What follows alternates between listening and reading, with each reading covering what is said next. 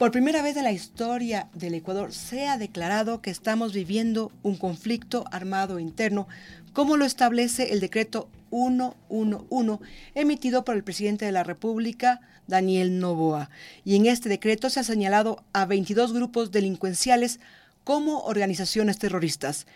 En Forbes Ecuador queremos analizar esta decisión gubernamental con Arturo Moscoso, director de la Escuela de Relaciones Internacionales de la Universidad Internacional del Ecuador y además es candidato a un PhD de la Universidad de Salamanca, España, en Gobernanza Global y Derecho. Bienvenidos, gracias por estar con nosotros. Si eres el callado de tus amigos porque no sabes de lo que están hablando, no dejes para mañana lo que puedes saber now. Empezamos. Hola Arturo, para nosotros es un gusto nuevamente poder contar con tu experiencia y tu información y tu análisis para determinar qué es lo que está ocurriendo al momento en el Ecuador. Gracias María Judith por la, por la invitación. Eh, un saludo también a quienes nos miran y nos, y nos escuchan, eh, esperando que pues la situación mejore en estos próximos días en, en, un país que realmente se, está, se nos está yendo de las manos. ¿no? Empecemos por explicar ¿Qué significa el decreto 111? emitido por el presidente Novoa, este cambio que hizo rápidamente el decreto anterior. Bueno, esto es un decreto que marca, creo yo, un punto de inflexión en el, en el combate al, al, crimen transnacional. Eh, no habíamos tenido nunca antes una situación de ese, de ese tipo, al menos no en la última era democrática. Eh, y que básicamente lo que nos dice es que el Ecuador está enfrentando una guerra interna, ¿no? El término eh, correcto es conflicto armado no internacional. El decreto dice conflicto armado eh, interno, pero a la, a, la, a la luz de las interpretaciones, pues es básicamente lo mismo, ¿no? ¿Qué implica eso? Que el país básicamente está en guerra, ¿no? Es una declaratoria de guerra a las eh, bandas delincuenciales que han sido nombradas en el, en el decreto, lo que cambia la lógica totalmente de cómo va a ser el enfrentamiento con estos, con estos grupos delincuenciales. ¿Cómo va a ser ese enfrentamiento? Es que es justamente, ¿no? Cuando tú haces esta, de, esta declaratoria, porque además hay que tomar en cuenta que eh, los enumera, ¿no? Y los califica de, de terroristas. Y señala eh, 22 organizaciones 22 delincuenciales, exactamente. Los declara objetivos militares. ¿Qué significa eso? Objetivo militar quiere decir que los militares, en el momento de enfrentarse a estas bandas delincuenciales, pueden hacer uso de fuerza letal sin ningún tipo de, de, de consideración, ¿no? Eh, eh, que es justamente la discusión que se ha mantenido siempre en el Ecuador del famoso uso progresivo de la fuerza. ¿no? La policía, muchos sostienen que está eh, como encadenada este uso progresivo de la fuerza y que no pueden hacer uso de fuerza letal y que muchas veces cuando lo hacen, incluso son ellos los, los perjudicados porque son enjuiciados. Justo ayer o ahora, un policía que estaba eh, detenido o eh, acusado de, asesinato por, por, por, el uso de, justamente de, de, sus armas en el cumplimiento de su, de su misión fue sobreseído finalmente. Pero, pero hay ese, esa problemática, ¿no? Eso de que hasta dónde puede ir la policía, cuándo puede empezar a disparar la policía, por ejemplo, ¿no? En este caso, ya no tenemos eso, porque además la policía se subordina a las Fuerzas a, Armadas. La, a las fuerzas Armadas. Y entonces eh, el, la lógica es totalmente diferente, ¿no? Es un enfrentamiento armado en donde si yo considero que quienes están al frente mío son eh, miembros de estas bandas delincuenciales, puedo tirar a matar. ¿Y cómo determinar eso?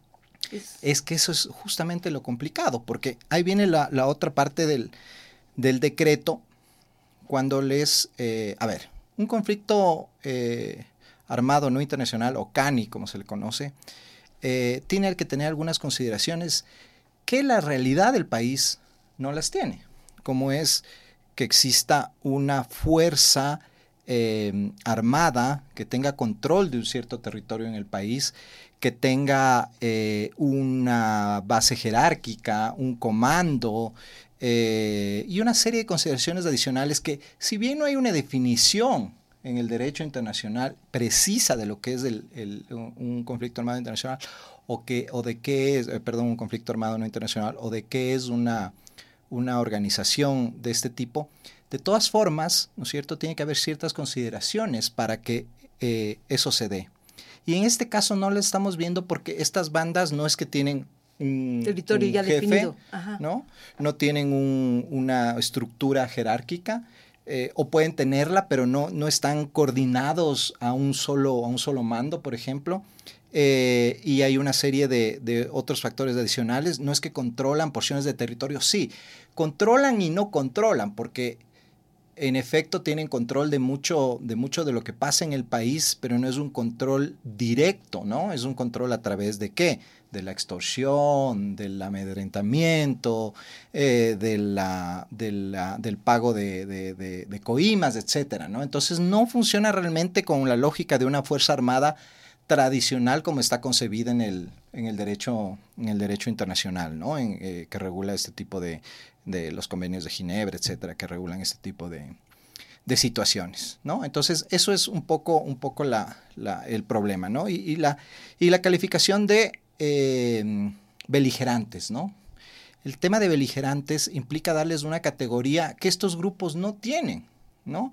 Porque se les da una categoría de igualdad, si se quiere decirle de alguna forma, frente a las fuerzas militares del Ecuador, ¿no? Entonces, les permite a ellos también defenderse y hacer uso de armamento en contra de las fuerzas eh, militares, ¿no? Les dan un rol protagónico a las fuerzas armadas, entonces. Sí, y pero, un enfrentamiento aún que podría ser más Claro, más un fuerte. enfrentamiento que podría ser más fuerte y que, y que, sobre todo, está justificado de cierta forma que estos grupos calificados ahora de beligerantes enfrenten a las, a las Fuerzas Armadas cuando en, en un estado de emergencia o en, la, en una situación normal el que se enfrente a las, a las fuerzas del orden, en este caso la policía, está cometiendo un delito, ¿no? Está cometiendo un delito porque en el Ecuador, el primero, el portar armas para muchos de los ciudadanos es un delito, usarlas también y peor aún, atentar contra ellas, contra las fuerzas del orden, ¿no?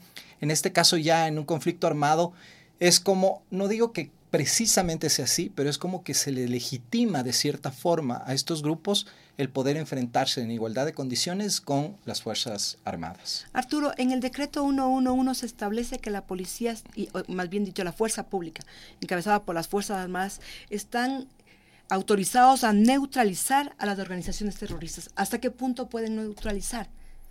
¿Hasta qué punto pueden no? Neut neutralizar, ¿hasta ah, qué punto pueden llegar? Eh, es que... ¿A matar? Sí, por supuesto, por supuesto que sí. Y ahí hay que irse con mucho cuidado porque también hay otras implicaciones, implicaciones que tienen que ver con el derecho internacional humanitario, con el derecho, con los derechos humanos, ¿no? Eh, el tema de los crímenes de guerra. Hay que, hay que ser muy cuidadosos de cómo se va a enfrentar este problema. Y es que las Fuerzas Armadas es problemático. preparadas para justamente ser cuidadosas, para enfrentar es que este ese tipo es de el problemas. Punto, es súper problemático porque no tenemos realmente un ejército organizado al frente, ¿no?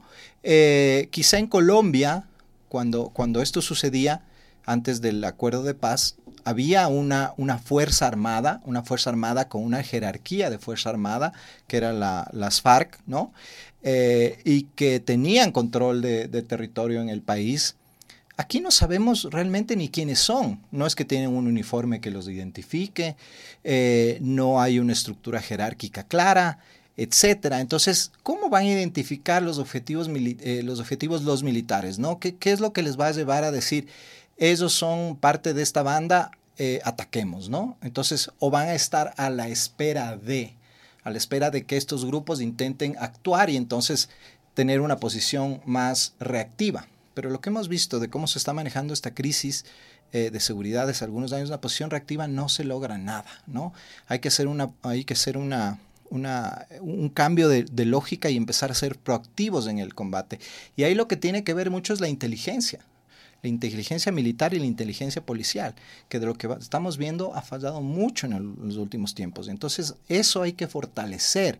Y para eso, ojalá todos estos ofrecimientos de ayuda que han hecho países extranjeros, eh, también impliquen el ayudarnos con el tema de inteligencia. Yo creo que muchísimo de lo que se está revelando en el caso Metástasis ahora tiene que ver más con investigaciones hechas eh, por, por, la ayuda extranjera que por investigaciones hechas por eh, gente del Ecuador. Creo yo que va por ahí. Puedo equivocarme, pero que... Porque el problema es que como hay tanta contaminación, de, todos los, de todas las eh, entidades, la penetración del narcotráfico y del crimen internacional está a todo nivel en el Ecuador. Instituciones, eh, personas, etcétera, la sociedad en general, ¿no? Entonces es difícil mantener, la, mantener la, el secretismo o la, o la confidencialidad del caso en ciertas investigaciones, etcétera. Pero volviendo a lo, que, a lo, a lo que empecé diciendo, el tema de la inteligencia es un factor importantísimo justamente para identificar a quiénes hay que combatir, ¿no? Para no confundir a quiénes, para, para determinar claramente quiénes son los objetivos militares que van a tener que ser eh, atacados por las Fuerzas Armadas, ¿no? ¿Cree usted que las mismas Fuerzas Armadas, eh, mediante este decreto, debería como autolimitarse, autorregularse? Frente a lo que al decreto expuesto por el presidente? Bueno, las Fuerzas Armadas tienen sus propios reglamentos de, funcionamiento y de, cuándo entran en batalla, eh, sus reglas, tienen códigos, eh, etcétera, ¿no? O sea, no, no es que es eh, vayan y maten al que se les cruce, ¿no? pero sí creo yo que es importante, insisto, es importantísimo tener un trabajo de inteligencia muy claro para identificar muy, muy claramente, valga la redundancia, a quienes son esos, miembros de esos grupos armados y atacarlos. Porque si se ataca a personas que no son miembros de esos grupos armados y se demuestra luego, puede venir casos de falsos positivos, pueden venir casos de violaciones al, derecho internacional humanitario o violaciones de los derechos humanos e incluso crímenes de guerra con las sanciones que pueden ser eh, tomadas por los tribunales eh, internacionales. Entonces es un tema delicado. Yo le comprendo al presidente eh, el, haber tenido que llegar a esta, a esta extremo. a este extremo, porque realmente el tema se ha, se ha, salido de las manos. Se ha salido de las manos no solo de su gobierno, sino de los gobiernos anteriores. Y sobre todo, recordemos en qué cuál fue el gobierno que fue más permisivo para que esto suceda, ¿no? Entonces las consecuencias que estamos viviendo ahora no son porque el señor Lazo no pudo controlar la seguridad, no son porque el señor Moreno no pudo controlar la seguridad, sino porque en el gobierno anterior, en el gobierno de Rafael Correa, hubo muchísima permisividad, por decirlo de algún modo, con todo lo que significaba la penetración del crimen eh, transnacional en el país.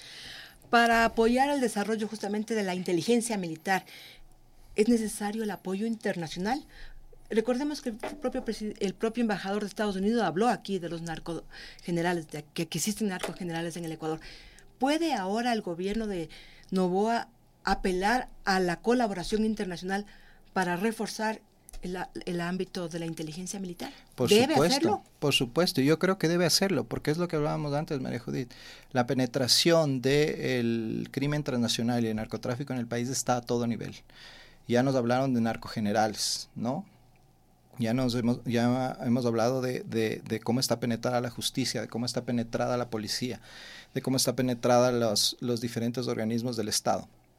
Entonces, en estos momentos la ayuda internacional es importantísima, sobre todo para orientar y para ayudar en labores de inteligencia a fin de que, primero, sea una inteligencia más efectiva, porque no digo que nosotros seamos tontos, sino que las herramientas que ellos utilizan son mejores, mayor tecnología, etcétera. Y segundo, para evitar justamente que se conozca información antes de que suceda. ¿no? Estamos viendo lo que pasó con el caso Metástasis, por ejemplo. ¿no? El caso Metástasis que se manejaba con muchísimo hermetismo, ¿no?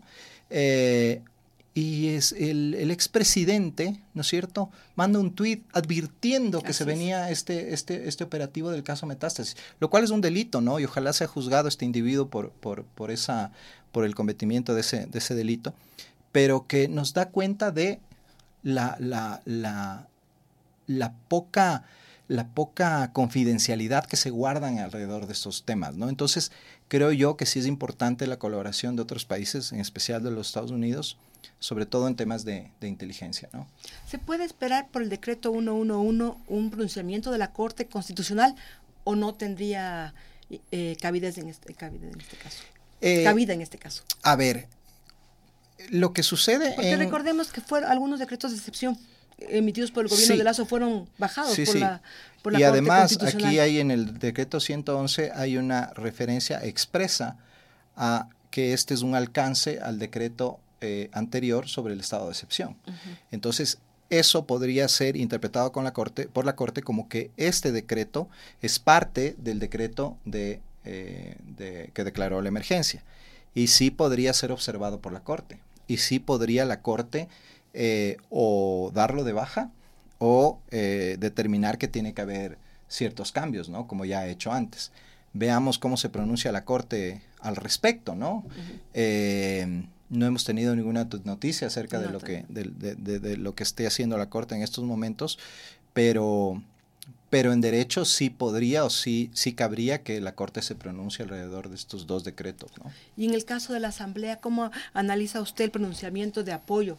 Que se emitió ayer y, justo señalando de que ellos estarían dispuestos a indultar o, o dar, a otorgar amnistía a policías o militares que puedan haber estado juzgados yo creo que siempre lo que diga la, Asamblea Nacional hay que tomarlo con pinzas, ¿no? Sobre todo porque eh, entre los grandes causantes de la, de la, de la crisis que estamos viviendo eh, están muchos de los asambleístas ahí, ahí presentes, ¿no? Eh, por lo que te decía antes, ¿no? Por la permisividad que hubo con, con la penetración del narcotráfico en el país. y además porque la primera mayoría o la primera minoría, mejor dicho, de la Asamblea, es una minoría que lo que ha, venido trabajando desde, desde hace algunos años, más allá de cualquier consideración alrededor del país o de la seguridad del país o de la seguridad de los ciudadanos, de la impunidad de sus líderes. ¿no?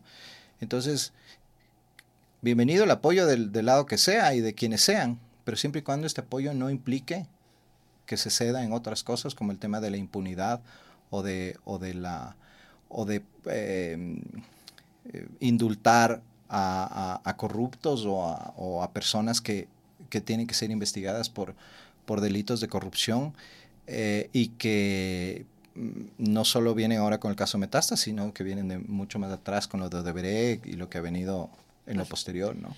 ¿Y cómo cree usted que debería actuar la ciudadanía frente al decreto 111 y frente a los acontecimientos? Porque también se podría correr el riesgo de que la ciudadanía se arme y quiera tomar la ley por sus propias manos. Sí, o sea, la ciudadanía yo creo que tiene que estar eh, muy clara de que estamos viviendo una situación de, guerra, eh, algo que no se ha vivido nunca en el país, una situación de guerra en donde pueden haber daños colaterales y víctimas colaterales eh, todo el tiempo, peor aún si con, lo que decíamos antes acerca de la clara identificación de quiénes son los grupos beligerantes, ¿no? No es que, no es que sabemos quiénes exactamente son y dónde están. Entonces, podría haber daños colaterales, creo que la ciudadanía tiene que resguardarse, tiene que estar eh, eh, protegida lo más posible. Esto lamentablemente nos genera problemas económicos graves en un país que viene siendo golpeado por estos, por estos temas eh, todo el tiempo, cada año, que, que, paralización de los movimientos indígenas, que la pandemia, que nueva paralización del movimiento indígena, ahora el tema de las cárceles, etcétera, etcétera. Entonces, nuestra economía no termina de recuperarse y con esta, con esta situación actual eh, va a seguir sufriendo, porque muchos negocios no abrirán, muchos negocios empezarán a dejar de contratar gente, eh, muchos negocios incluso cerrarán sus puertas definitivamente y esto irá incrementando pues la crisis económica que está viviendo el país, ¿no? ¿Cómo analizaría usted la, la reciente intervención del presidente Novoa? La intervención que hizo... Que dio declaraciones hoy, fueron hizo fuertes, en, fueron... en, una radio, sí, sí. ¿Cómo las interpreta usted? A mí, a mí me, parece una muestra de inmadurez del presidente, mm, básicamente, porque eh, si te ofrecen apoyo, ok, agradece por ese apoyo, aunque no lo vayas a aceptar, ¿no? Pero ¿por qué tienes que en este momento, en este momento tan crítico de, eh, la situación del país, eh, hacer o, poner barreras, ¿no? Poner barreras a, quienes, a quienes quieran prestar su contingente para, para, para, ayudar, ¿no? ¿Por qué tienes que ser tan displicente? ¿Por qué tienes que ser tan eh, poco cortés? Por último, decir, bueno, gracias, ya les avisaremos, ¿no? Pero se pone una posición que, que, yo no entiendo, ¿no? Que yo creo que es fruto de la inmadurez y de la falta de experiencia del, del presidente. Eh, y que esperemos que pues, vaya controlándolo un poco en los, en los próximos meses porque lo que se le viene es muy duro, ¿no? ¿Y usted cree que debería establecerse una estrategia de comunicación del gobierno para evitar la desinformación en medio de este conflicto? Pero ¿Se por pudo ver supuesto, que no hay una estrategia al momento? Por supuesto, la desinformación está campeando. Nos llegan videos por WhatsApp o por Twitter o por X, que se llama ahora, por todas las redes sociales, de cosas que ni siquiera están pasando aquí o que pasaron hace mucho tiempo eh, y que la gente cree que es el momento, ¿no? Que, que claro, es del afán de aterrorizar a la gente, ¿no? De que la gente tenga miedo que es justamente lo que hacen este tipo de, de agrupaciones eh, criminales. Eh, y claro, tiene que haber una línea muy clara de comunicación y eso tampoco se ve, ¿no? Eso tampoco se ve. El grave problema del gobierno anterior fue ese, ¿no? No, no, el, no, uno, no el único problema, pero uno de los más graves, ¿no? La falta de, de, comunicación y creo que eso está quejándole también a este, a este gobierno, sobre todo porque tenemos un presidente que no habla y cuando habla se pelea, entonces, ¿cuál es el, cuál es el sentido de que hable?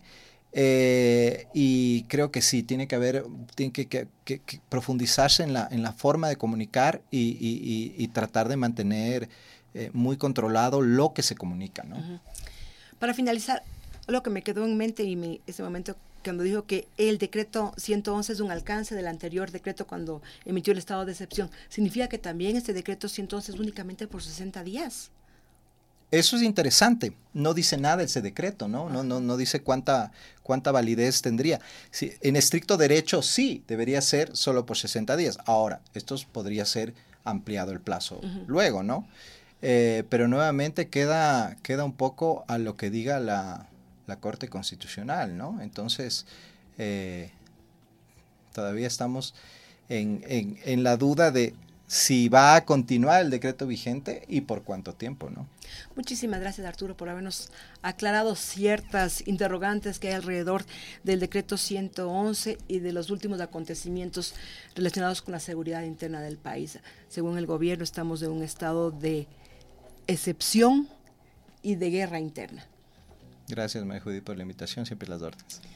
A ustedes muchísimas gracias por habernos acompañado también aquí en Forbes Ecuador. Hasta una próxima oportunidad. Ahora ya sabes de lo que todos están hablando. Esto fue Forbes Now, en el podcast de Forbes Ecuador.